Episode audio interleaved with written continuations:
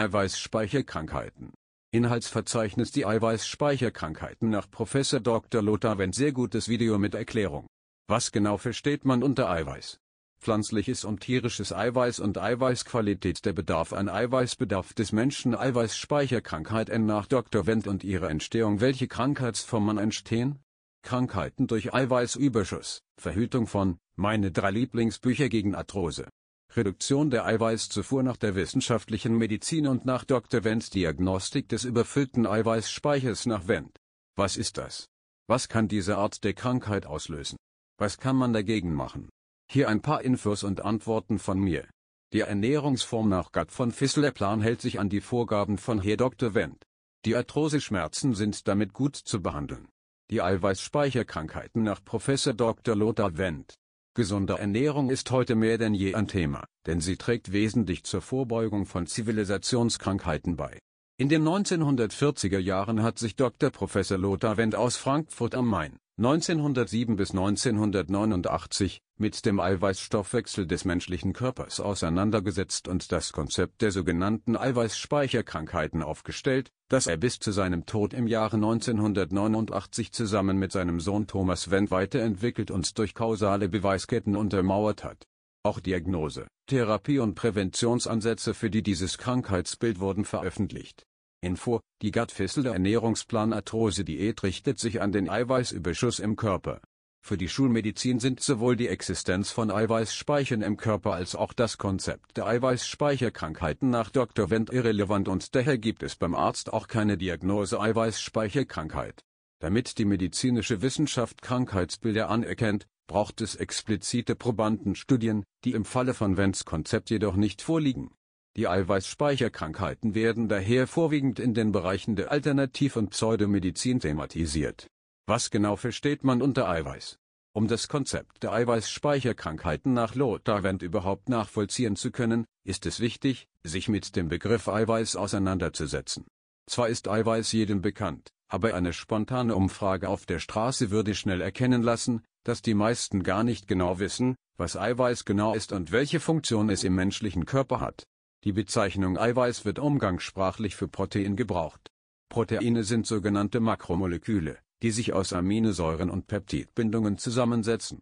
Proteine finden sich in allen Zellen und das nicht nur beim Menschen, sondern auch bei Tieren und Pflanzen. Proteine formen die Zellstruktur und erledigen wichtige Aufgaben im Zellorganismus. Im menschlichen Organismus machen Proteine auch den Hauptbestandteil von Herz, Muskeln, Gehirn, Haut und Haaren aus.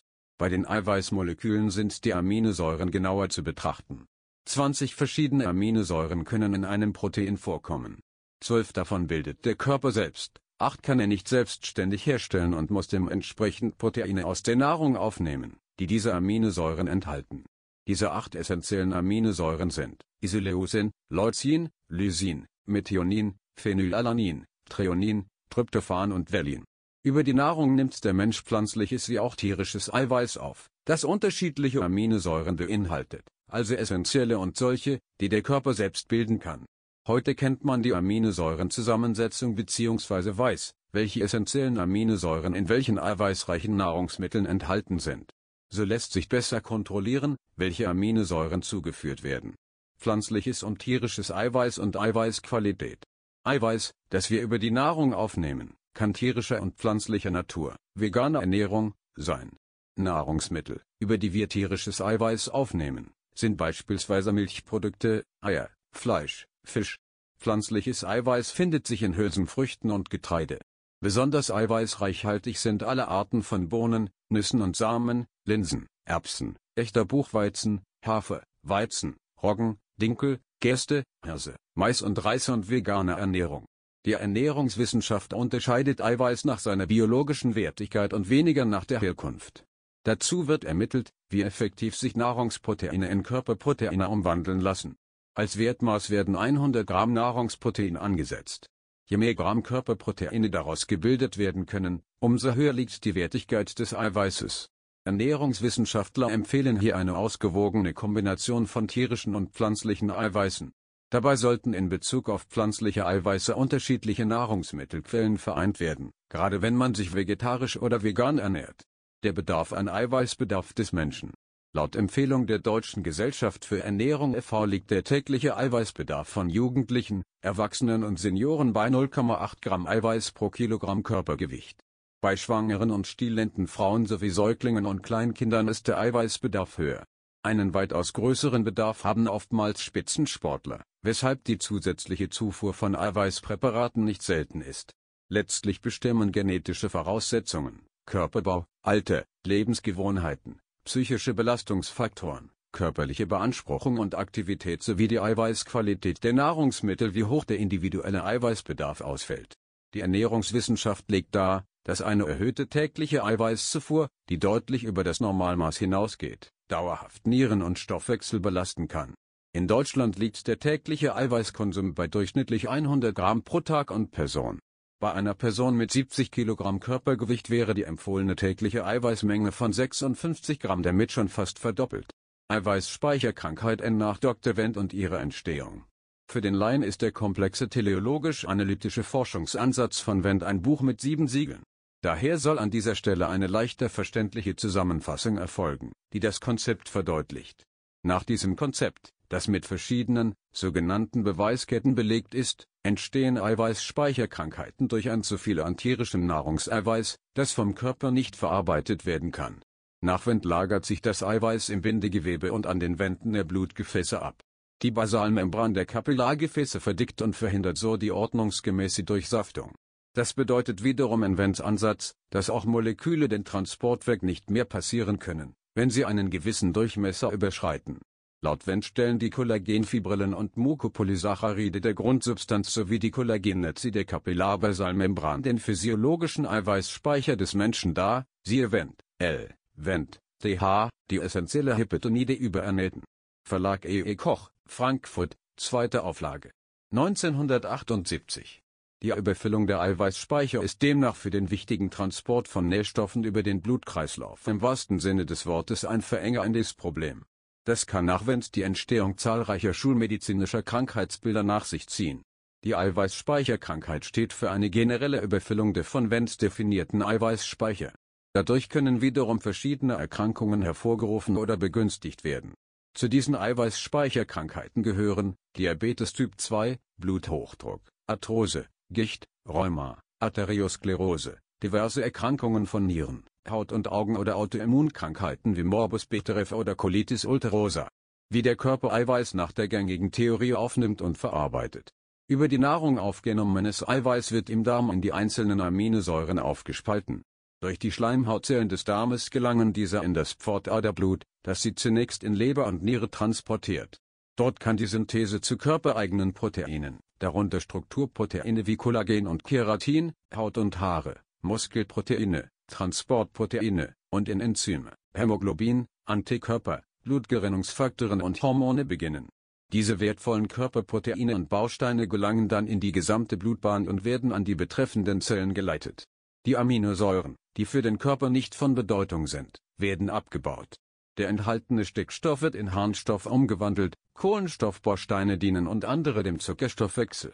Welche Krankheitsformen entstehen? Eine sehr weit in Deutschland, Industriestaaten verbreitete Krankheit ist die Arthrose. Hier handelt es sich nicht wie immer behauptet um eine reine Verschleißerkrankheit. Nein, Arthrose entsteht oft bei Übersäuerung, durch Entzündungen die im Gelenk den Knorpel angreifen, schädigen und abbauen zerstören. Krankheiten durch Eiweißüberschuss. Bluthausdruck Zuckerkrankheit Diabetes Typ 2 des Erwachsenen Fettstoffwechselstörung Gichträume Angina pectoris Bluteindickung Übergewicht. Verhütung von Herzinfarkt, Schlaganfall, Blutgerinnseln, Parodontose, Arteriosklerose, Krankheiten mit Selbstzerstörung des Gewebes. Meine drei Lieblingsbücher gegen Arthrose. Arthrose Der Weg zur Selbstheilung Die Arthrose Lüge Arthrose und Gelenkschmerzen überwinden. Reduktion der Eiweißzufuhr nach der wissenschaftlichen Medizin und nach Dr. Wendt. In der Schulmedizin wird eine Reduktion der Eiweißzufuhr über Nahrungsmittel nur dann erforderlich, wenn die Umwandlung in Harnstoff oder aber die Ausscheidung von Harnstoff beeinträchtigt ist, zum Beispiel bei Niereninsuffizienz, Leberzirrhose. Auch finden sich in der wissenschaftlichen Medizin Krankheitsbilder, bei welchen der Körper entweder selbst unlösliche Eiweiße in großer Menge produziert, ZB-Amyloidose, oder Eiweiß unzureichend abbauen und ausscheiden kann. Daher lagern sich diese Proteine an oder zwischen den Zellen ab. Allerdings ist das Entstehen dieser seltenen Krankheiten völlig unabhängig von der Eiweißzufuhr über Nahrungsmittel und kann auch nicht durch Verzicht oder Reduktion verhindert oder geheilt werden. Dr. Wendt hingegen geht von der dies aus, dass sich durch den übermäßigen Verzehr von eiweißreichen Nahrungsmitteln mit tierischem Eiweiß, die von ihm definierten Eiweißspeicher füllen und somit den wichtigen Nährstofftransport in der Blutbahn beeinträchtigen, woraus diverse Krankheitsbilder in ihrer Entstehung begünstigt werden Eiweißspeicher können nach seinem Konzept nur durch den konsequenten Verzicht auf tierisches Eiweiß sowie andere ergänzende Maßnahmen abgebaut werden. Die Vorbeugung sieht eine gezielte Reduktion der Zufuhr von tierischem Eiweiß vor. Diagnostik des überfüllten Eiweißspeichers nach Wendt. Um herauszufinden, ob der Eiweißspeicher durch die Aufnahme von tierischem Eiweiß überfüllt ist, haben Dr. Wendt und sein Sohn folgende Diagnoseansätze formuliert. Übergewicht in Apfelform, Taillenumfang, Männer größer 94 cm bei Frauen größer 80 cm. Taille-Hüft-Verhältnis, bei Männer größer 1,0, bei Frauen größer 0,85. Das Gesicht weist Lachwülste auf. Blutdruckwert diastolisch größer 90 mmHg. Nüchtern Insulin größer 120 mol pro Liter Blut. Abbau des Eiweißspeichers und Prävention vor Überfüllung nach Dr. Wendt. Um den Eiweißspeicher zu leeren, sieht die kausale Therapie nach Wendt den Verzicht auf tierisches Eiweiß vor. Weiterhin werden Aderlisse und Rauchstopp empfohlen. Die Prävention sollte ab dem 20. Lebensjahr beginnen und zeigt sich mit drei Grundpfeilern, eine fleischfreie Mahlzeit am Tag, ein fleischfreier Tag in der Woche und ein fleischfreier Monat im Jahr. Männer sollten zusätzlich viermal im Jahr Blut spenden